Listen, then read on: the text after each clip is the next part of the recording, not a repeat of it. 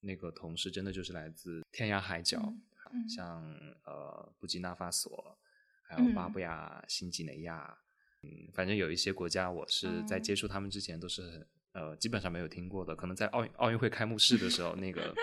那个入场的时候可能会听过，有印象。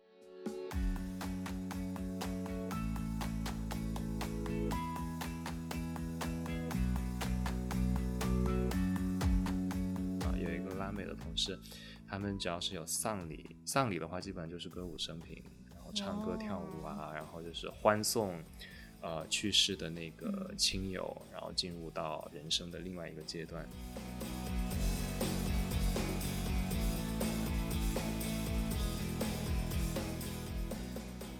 我本身是在世行是工作很开心的，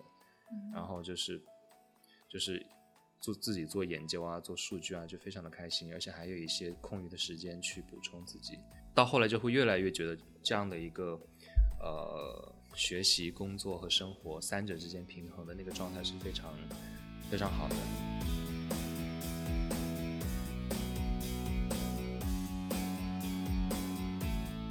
后来慢慢找回自己工作与生活和这个自我拓展的这个平衡以后，你会发现，就走得快还不如走得稳。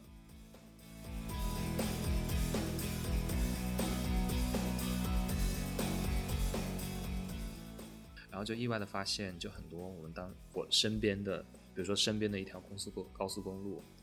当时就是那个亚开行或者是行贷哦款给中国政府去投资建设的。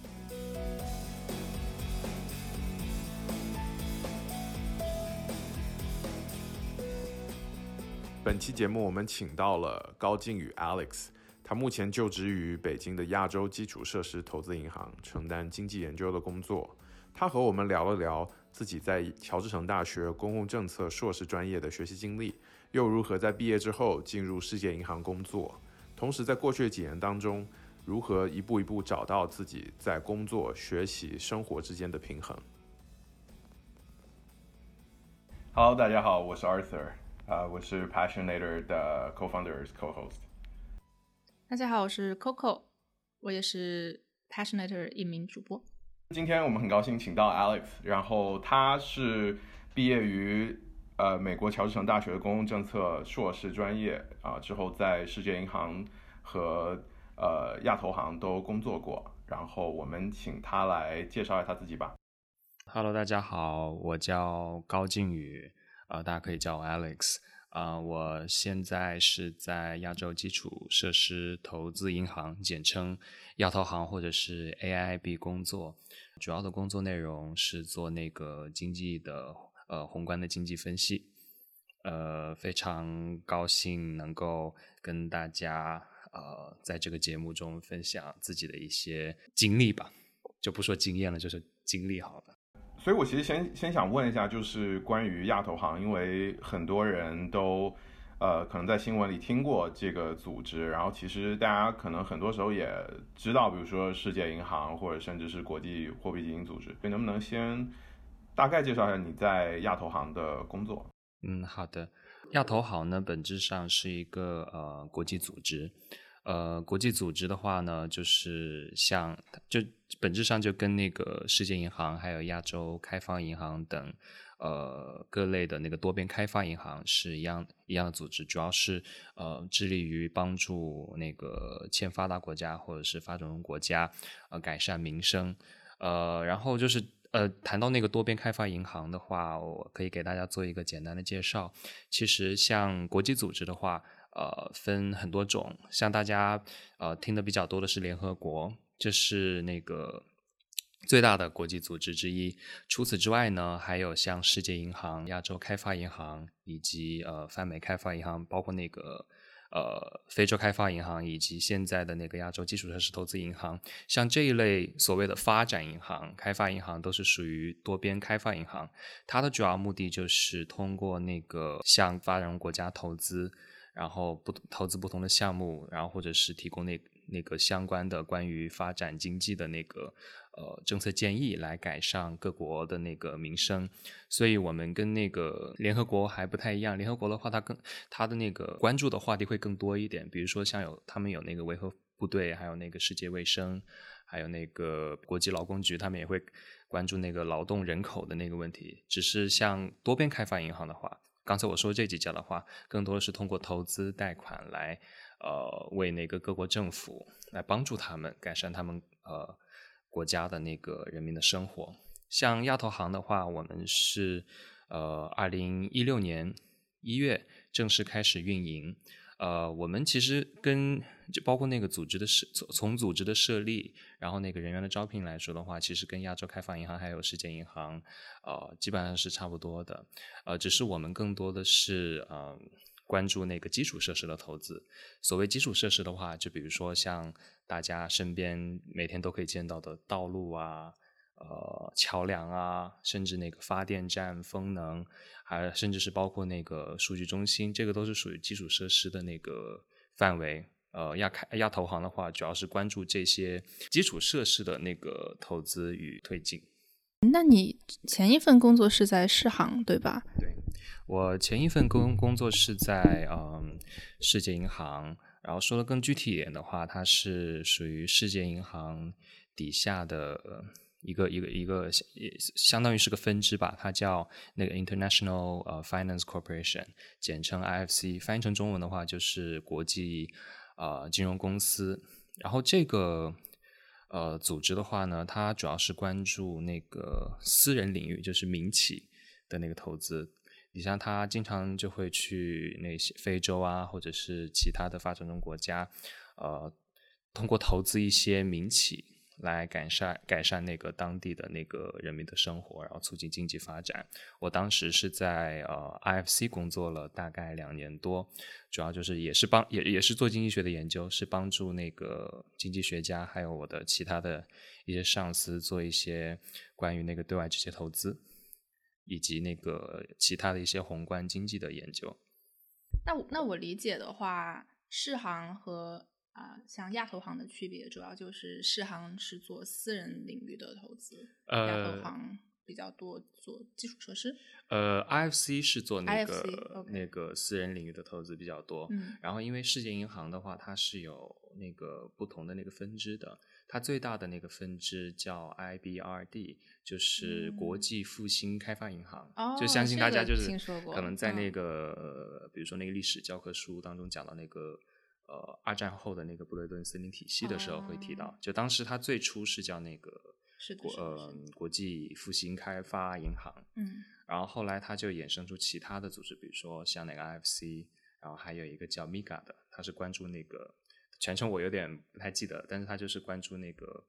呃，比如说像一些高风险的国家投资后，它产生的风险需要怎么去弥补？然后它会提供一些保险上的那个政策的那个建议。就它有不同的分支了，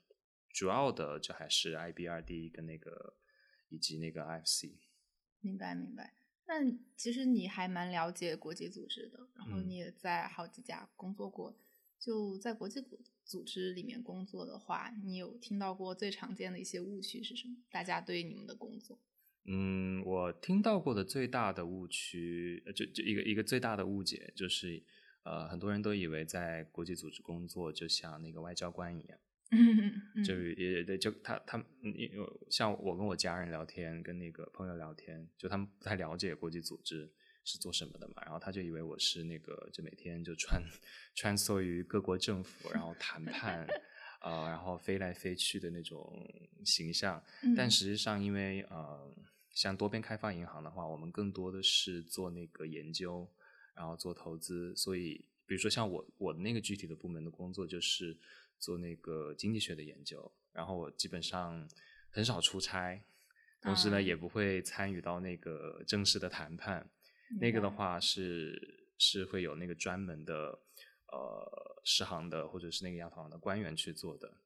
呃，大家所平平时所理解的那个国际呃那个外交官那个形象，基本上应该应该是源自于那个联合国，因为比如像联合国，它有。那个安全理事会呀，然后这些都是经常出现在媒体当中的嘛。对，而且经常在一个大桌子 的前面吵架这样子。对对对，那个是联合国的那个国际公务员的那个工作。然后像多边开发银行的话，可能更多的是在后台嗯，做研究，然后提供那个政策和学术上的那个背景支持。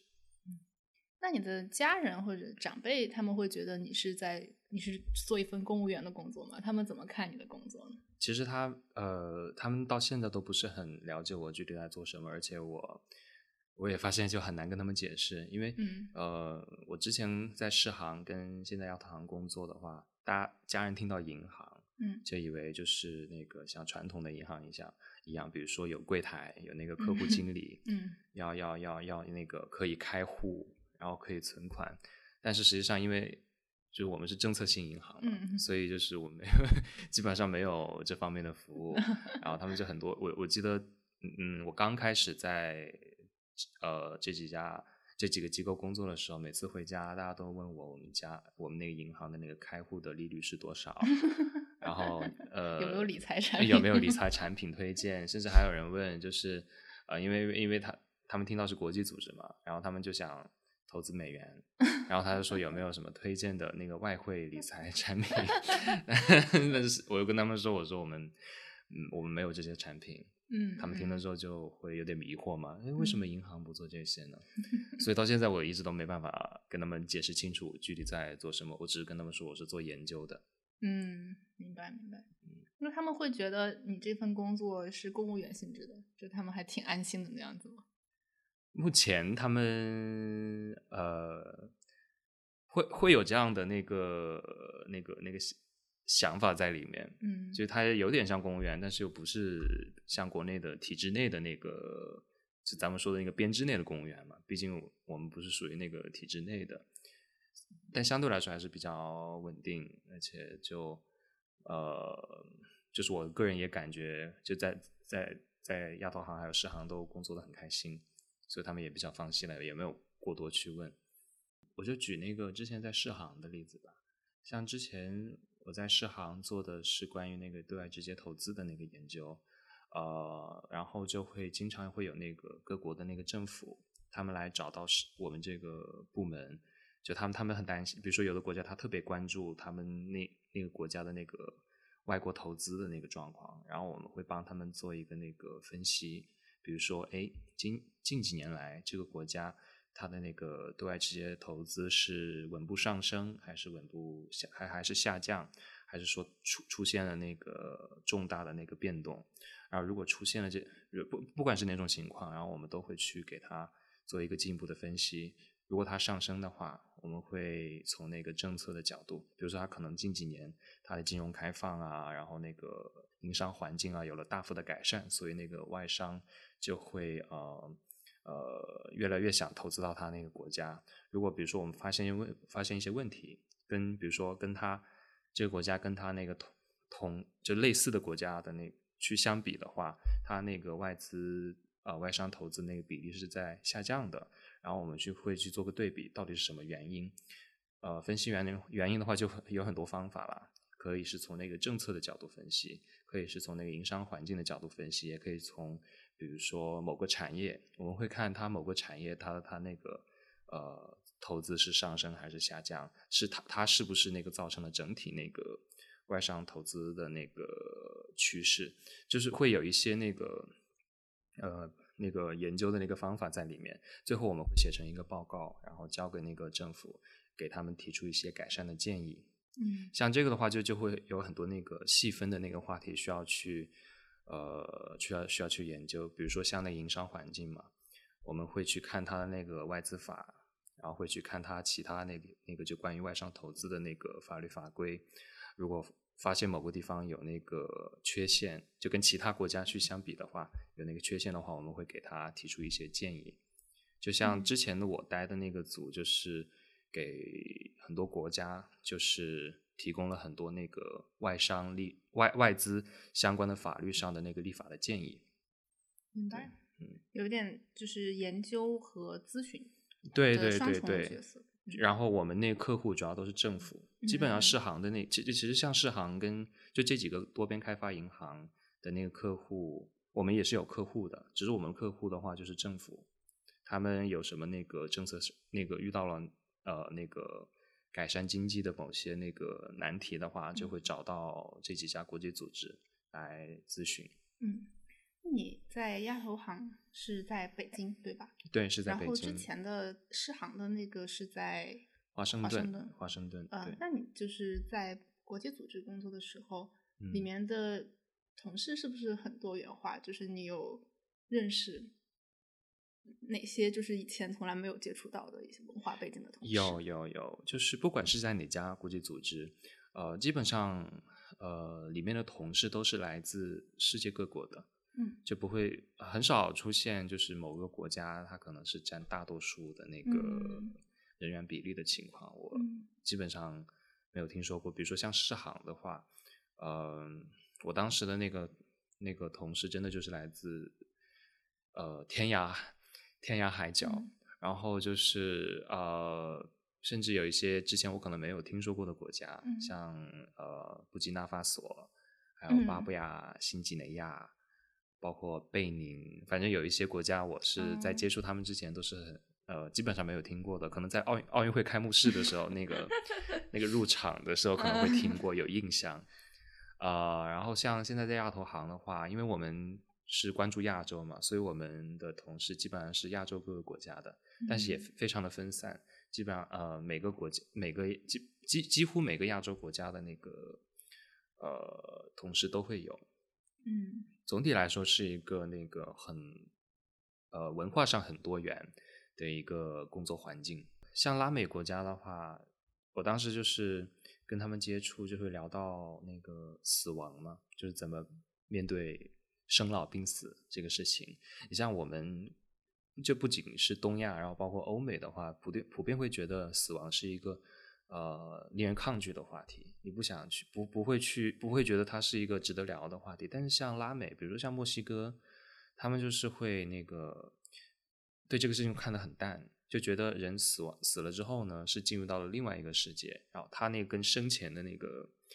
呃那个是那个生活是连接在一起的，所以他们就不会觉得。死亡是件悲伤的事情，甚至还会去庆祝嘛？他们不是有一个叫叫那个什么亡灵节吗？啊，就是那个电影《Coco》对对对对，就是那个，这是这这是也也也是让我觉得很很惊讶的事情。我听说我那个同事嘛，有一个拉美的同事，他们只要是有丧礼，丧礼的话基本上就是歌舞升平，然后唱歌跳舞啊，然后就是欢送呃去世的那个亲友，然后进入到人生的另外一个阶段。反正就是跟我们。的那个想法是完全不一样的。就总之在那个工作过程当中，会嗯，每天都会接触到这样的不同的文化的文文化上的文文文化上的一些碰撞，就让人觉得还还还蛮蛮蛮兴奋的一个一个一个事情。那就是什么样的人比较适合去国际组织工作呢？嗯，我感觉如果是从从作为那个中国人的角度的话，我觉得首先是外语要好，也就是英语，这个就是。嗯，这个就是一个一个一个基本的条件嘛。因为英语好的话，你能够听懂那个，就更能够那个听懂那个同事他们在讲什么。这个不是说纯语言上的那个技能，而是说你会对他的那个文化，然后生活习惯有一个更透彻的了解。呃，也也也也也也更更能够帮助你那个融入到那个工作环境当中。第二个的话就是呃，我感觉那个。如果要去国际国组织工作的话，那个思维一定要开放，就不管是反正就是，呃，因为你每天遇到那个同事，他可能是来自一个你从来没有听说过的国家，所以他们那边的生活习惯跟一些呃思维的那个呃那个方式，可能是跟你完全不一样的，就是要做好一个，就需要有一个良好的那个开放的心态，嗯，去面对这些不同的观点。其实，比如说回到你个人的经历来看，呃，当然我们知道你是在 Georgetown，就是美国非常出名的一所公共政策和外交，呃，外交关系的一所学校读了硕士。但是在那之前，呃，你是在中传的，呃，本科，然后其实读的是可能更偏向，比如说我跟 Coco 做这种就是。播音或者是英播音英语这样的方向，那我不知道在这个过程当中有什么样比较独特的经历让你发生了这个转变吗？嗯，我记得我当时呃，就是本科大三的时候就要开始考虑那个毕业之后的去向嘛。那个时候我从那个时候开始，我就一直想那个出去读个研，呃，只是说这个读研方向是选什么还没有想清楚，大概的方向想清楚了，比如说像国际关系，然后公共政策，然后甚至那个政治经济学都有。当时想去这几个专业，嗯，主要有两个原因吧。第一就是我从小就是想去有一个外交官的那个梦想在里面，或者说去国际组织。呃，当国际公务员的一个梦想在里面，因为我像高在高中包括大学都参加模联啊什么的，就对这这方面那个那个那个活动就特别感兴趣。第二个的话，可能跟我那个大学本科的专业有关系，我本身是学那个英语播音的，就是像就大家做做媒体的都知道，就是呃，像新闻就是学新闻和传播本身，它更多的是一个那个。技能上的一个训练，比如说写作啊，然后上镜，包括采访，这些就是会有那个专门的那个呃课程的培训。只是只是当时我在我在想要不要当记者的时候，就问过自己一个问题，因为你当记者的话，还还要选不同的那个方向嘛，比如说财经记者、体育记者，然后娱乐记者，会有不同的那个方向。然后我在实习，然后跟那个呃老师老师沟通那过程当中，就会发现。自己想去做那个财经啊，然后社会新闻方面那个那那那个记者，就当时还是有那个媒体梦在里面。之后来就发现，因为本身没有那个呃社会科学的一些背景，就感觉啊这方面的知识，这方面的知识不是很扎实，就是对一些那个问题的那个呃思考可能呃不是很透彻。于是就想想想说。出去读一选一个专业，然后专精一下，然后学到相关的知识，再回来当那个记者。当时的那个想法是这样子的。嗯，就，恭喜你跳出了一个火坑。然后，然后后来后来 到了美国之后，因为就是各种各样的原因吧，然后就发现自己其实做那个经济学研究啊，然后做数据啊，呃，也也就对这个事情也非非常的有兴趣，然后就做的很开心。尤其我记得当时是一六年的时候，其实我在财新。呃，实习过，当时是在一个叫“数字说”的一个栏目，在那里的话，就是帮助那个财新，就是搜集各各种各样的数据，写成那个数据新闻。从那一刻开始，我就对那那个研究一些社会经济的数据产生了非常浓厚的兴趣，就想一直走下去。就没想到今天就就 一直在那条路上走着。还得实名感谢一下财星。真的，真的，真的很很感谢财新。据我所知，我也知道公共政策学校里面其实毕业出来还是有很多人，他当然可能很大一部分人去了国际组织，但是也有很大一部分人，比如错去了私营企业，嗯，其实他的就业是比较多元的。那我不知道当时你在乔治城的时候，是你已经确定说我想要去多边组织工作，哈，还是说当时其实也还是在想说，哎，做记者啊，或者甚至比如说像你说的去去其他同学去了投行。呃，咨询就是，我不知道你确定具体说毕业之后去工作这个方向是怎么样一个过程？嗯，其实是，嗯，毕业的时候，快毕业的时候也没有说是很明确想去那个世行，就是当时为什么去世行呢？是因为，呃，应该是从我我是一七年毕业的嘛，那个时候特朗普上台已经，特朗普上台已经有将近一年了，然后就很多移民政策都收紧。像像很多公美国的一些公司的话，他们就包括 NGO，他们都不太呃愿意就是帮那个留学生应届应届留学生申请签证，就是有有一些这方面的原因。然后但然后在国际组织的话，就是因为国际组织是不需要那个走那个通常的那个 H1B 嘛。H A H E B 那个移民签证了，我们是有那个外交签，他们是可以发那个外交签证的。哦，所以就是第一次知道。就外交签证的话，就不需要什么抽签呐，只要他只要这国际组织，你只要在里面找到了一个工作，他就肯定会给你发一个外交签证，就非常的方便。当时就是因为我在投了很多工作嘛，就是 N G O 也好，其实我当时也很想去那个那个智库，然后包括那个咨询公司啊，然后那个像什么投行，其实我都投过。最后就发现，就是只有世行要了我，这这是最大的原因。最后就是真的就是世行，呃，就是那个面试啊，然后笔试都过了，然后就去了。然后因为他就就基本上就是因为没有其他选择嘛。但是也不是说因为，也也不是说，我本身是想去世行的，所以他给我工作，我当下也是很开心的，也没有说，呃，也没没有没有半点那个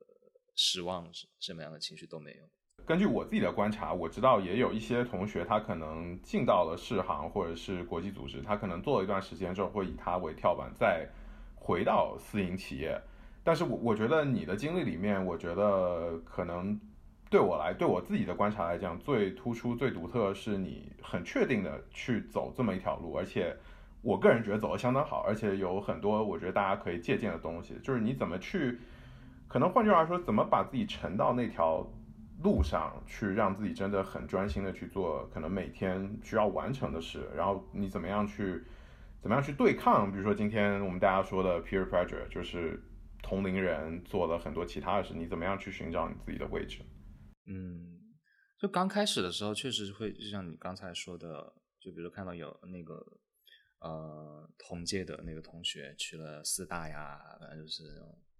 呃大的那个咨询或者是投行，会有一些那个压力嘛，就觉得他们因为像在那个私人领域的话，比如说晋升还有那个职业的发展都会比较快。而且是是尤尤其是在国内，比如像有的甚至去那个发啊那个互联网公司工作的人同学，他们都会就是各方面都都比那个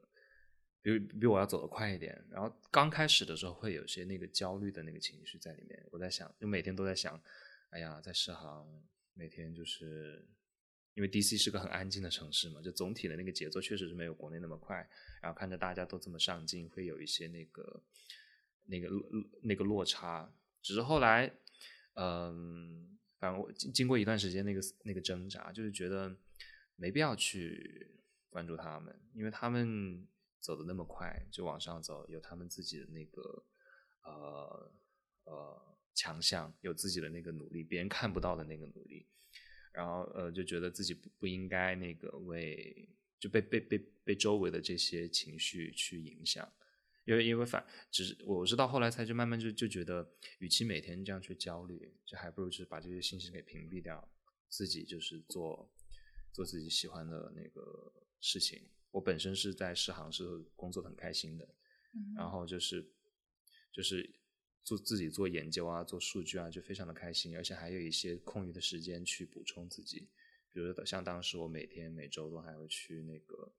上那个编程的课。然后包括考 CFA，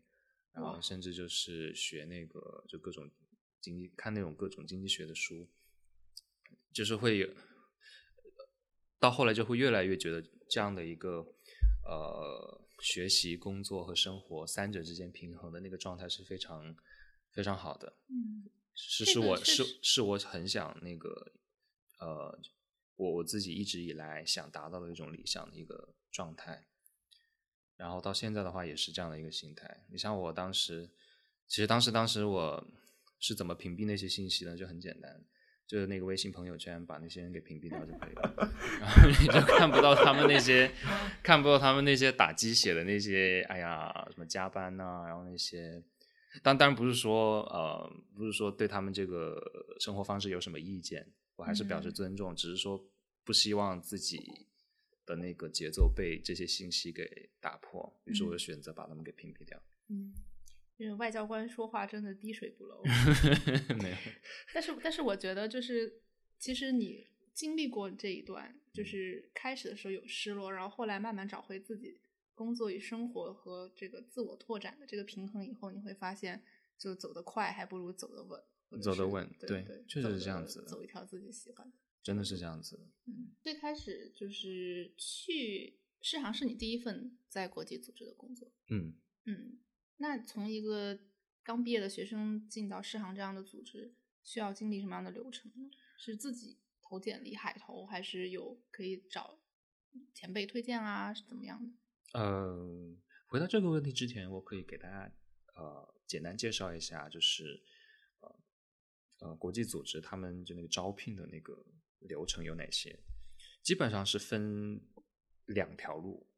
第一条的话，就是更适合那个刚就是没有太多经验的那个呃工作经验的那个学生，叫那个他这条路叫走那个叫叫 consultant，在世行的话叫 short term consultant，你翻译成中文的话就是短期的那个合同咨询。我当时从这个做起了，然后这个的话，它就是呃，就是每呃每年签一个合同，然后那个合同的话是一百五十天，或者是甚至有有更好的那个合同，它可能会有更多的天数，然后它是跟着项目走的。比如说这个项目，它需要招一个那个短期的那个 consultant，他就会啊在网上 PO 一些那个招聘的信息，你就直接联系到这个项目的那个负责人，然后他就帮你，然后通过笔试、面试啊，就可以去去到这个市行工作。然后走 consultant 这条路的话，其实不难。如果你尤其是如果你是在那个华盛顿学习生活的话，其实这个是非常就是。我我觉得是个很简单的事情了，只要你就是，呃，唯唯一困难的点就是在于你怎么去获得这些信息，怎么去那个联系到直接的那个负责人。我当时找的那个工作是因为我们学校，呃，某个系主任，然后他他跟那个世行有有很多有很多前前的同前呃之前的同事和朋友在嘛，所以他们在世行的那个朋同事跟朋友有那个需要招聘的那个需求，他就会直接发给这个系主任。这个系主任他就给他们那个学院的那个学生群发，我看到之后就是他发一个我就投一个，发一个我就投一个，然后最后就中了。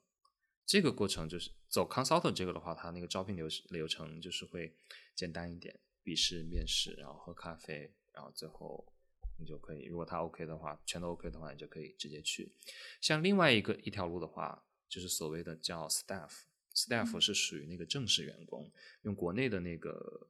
咱们那个比较通俗的讲法的话，就是编制，嗯，就是 编制，公务员编制的，对，有一点这种感觉。然后 Staff 的话，它就是会有更多的福利啊，然后包括那个薪资水那些都都会肯定是比 Consultant 要高的。它是因为它是把你作为一个长期的那个员员工在培养的。像 Staff 的那个招聘的话，会更加的那个复杂一点。它有比如说。呃，他而且他招聘的话，更多是希望有那个工作经验的人，两到三年啊，来自各行各业的那个那个人都都至少要两到三年的工作经验，然后你才能够去达到他那个最最低的那个申请的要求。他这个面试，他这个过程就可能会有那种，比如说群面，然后笔试，然后有点像那种咨询公司的那种味道了，就会时间也会走得更长。嗯，你在亚投行就是走这个流程。对对，亚投行是目前是 staff。嗯，他们比如说面试你的时候会问什么样的问题？具体的那个问题我不能说，但是大概就是跟你那个专业相关的，会会相对的难，呃，比较就是有有我我我个人是觉得比较难的，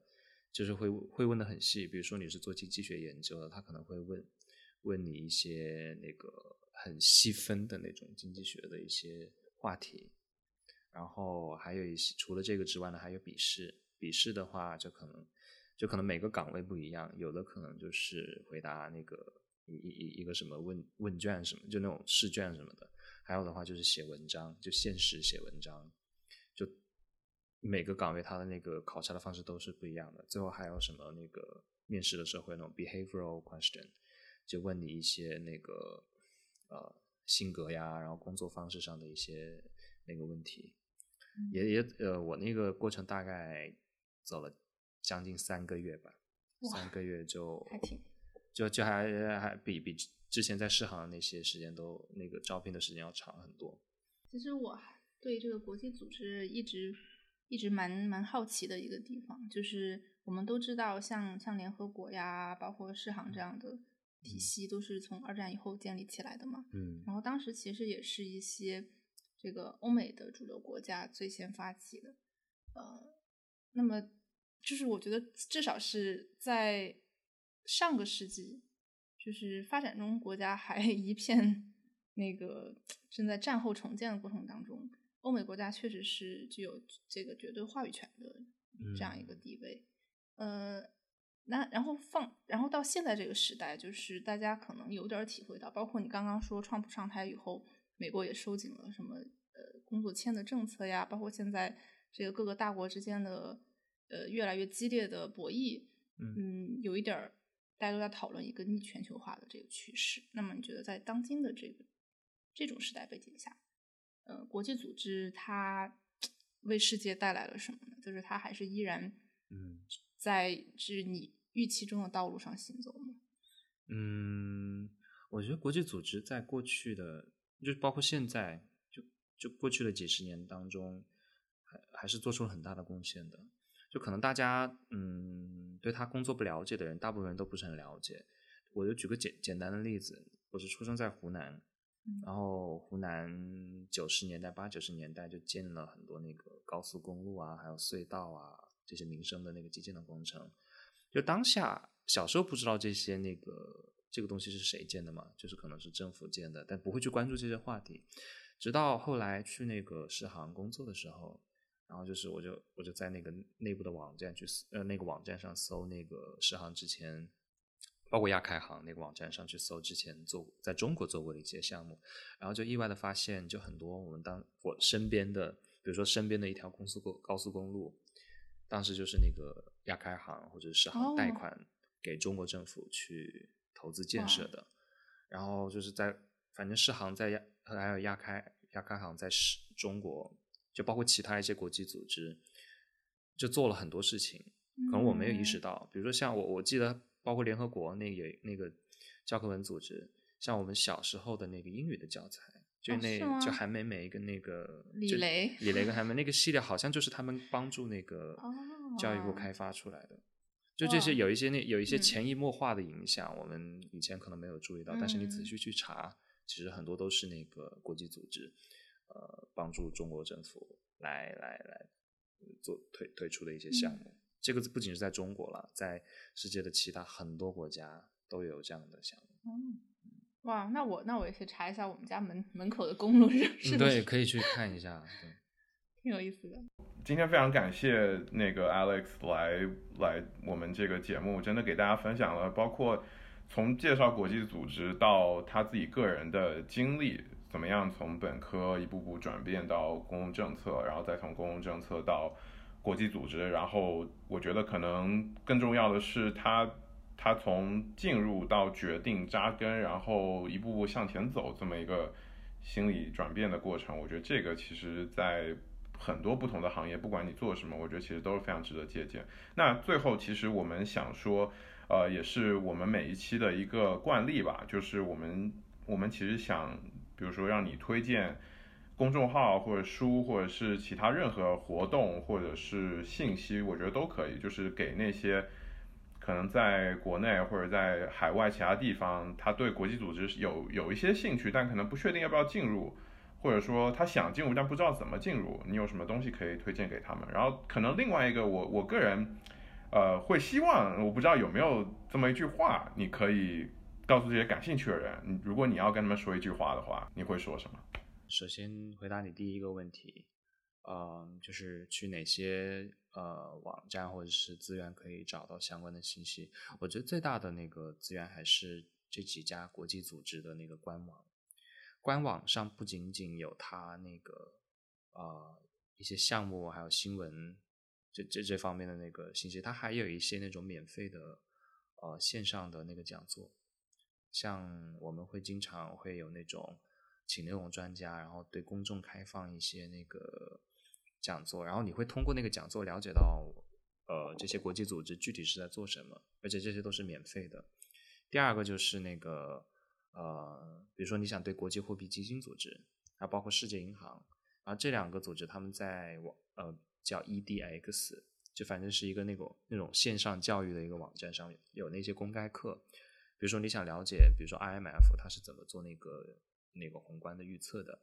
他是怎么做那个债务分公共债务分析的？他把他所有的那个内部培训的资料全都放到那个网站上，你可以通过这个途径去了解这些国际组织，你你感兴的那个感兴趣的那个国际组织，他们具体是在做什么？这样有一个有一个很直观的了解。然后第二个问题就是，呃，想跟大家说的一句话，我觉得让我想一下。我觉得，嗯，嗯，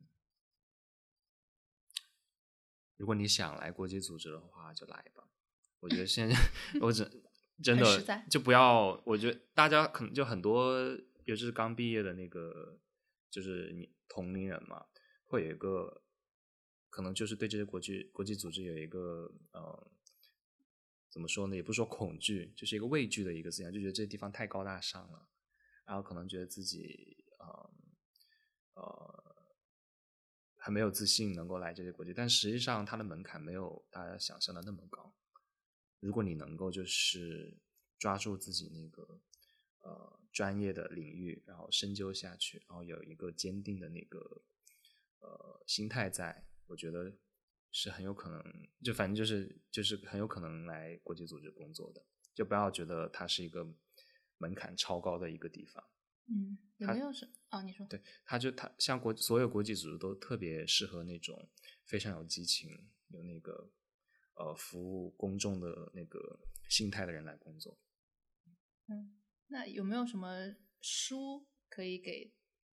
就是对？公共政策或者经济研究或者国国际组织有兴趣的朋友，嗯，可以去看一些那个大家都听的比较多的一些杂志，先从那个开始，比如说像《经济学人》啊，